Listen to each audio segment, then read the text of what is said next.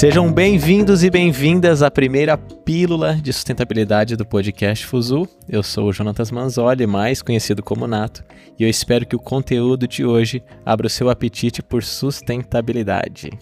Alô a todos e a todas, e eu sou o Denner Deda, e hoje vamos trazer nessa pílula uma maravilha da engenharia e da sustentabilidade, a hidrelétrica das Três Gargantas, localizada na China. Muito bem, Denner, mas antes da gente começar, explica rapidinho para os nossos ouvintes o que, que, são essas pílulas de sustentabilidade. Bom, basicamente as pílulas de sustentabilidade são um formato do nosso podcast, onde nós desafiamos a gente a introduzir um conceito, notícia ou até curiosidade relacionada com os temas que a gente aborda aqui em menos de 5 minutos. Grande desafio, hein?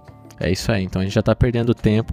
Então vem com a gente ouvir sobre esse colosso que literalmente mudou as estruturas da Terra.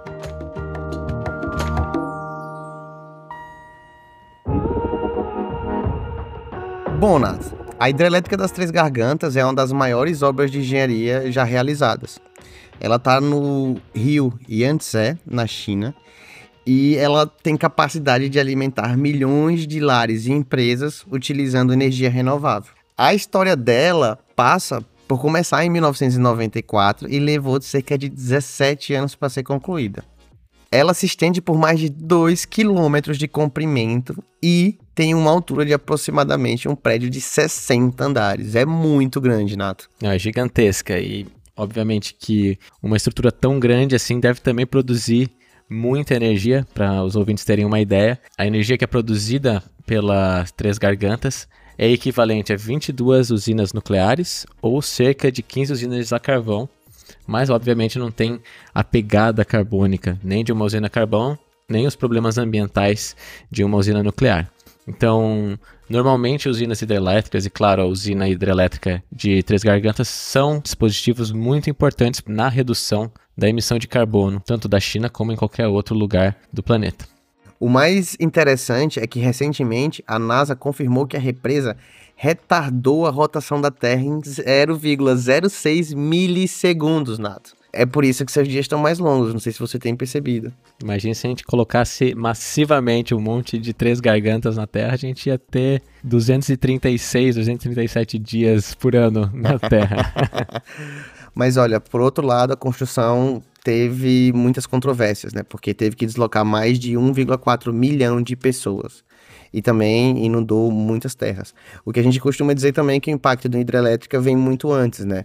Com o desmatamento, com a, a, necessidade dos equipamentos de produção e dos materiais e da própria submersão de vários componentes ambientais. Mas, como todo fim, na fase de utilização, a energia é renovável e funciona como grandes baterias que, que beneficiam muito várias casas, lares e também hospitais, escolas e por aí vai, né? Como tudo na vida, tudo tem um ônus e um bônus, não é? A gente tem uma geração de energia limpa, uma hidrelétrica gigantesca, mas que também tem impactos na natureza e isso deve ser sempre colocado na balança quando a gente está realizando esses diversos projetos.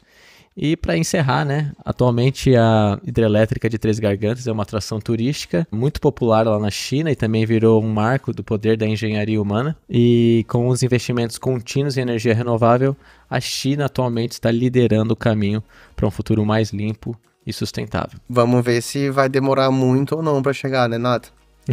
é isso aí. E assim nós encerramos a nossa primeira pílula de sustentabilidade. Eu espero que vocês tenham gostado de aprender um pouquinho mais sobre a hidrelétrica das Três Gargantas. Se você quiser continuar essa conversa ou tiver alguma pergunta, comentário, nos encontre no nosso website, no Instagram ou no nosso Linktree também. E não se esqueça de verificar sempre a descrição do episódio para encontrar todas as referências necessárias. Até a próxima pílula, pessoal. Até lá, tchau, tchau.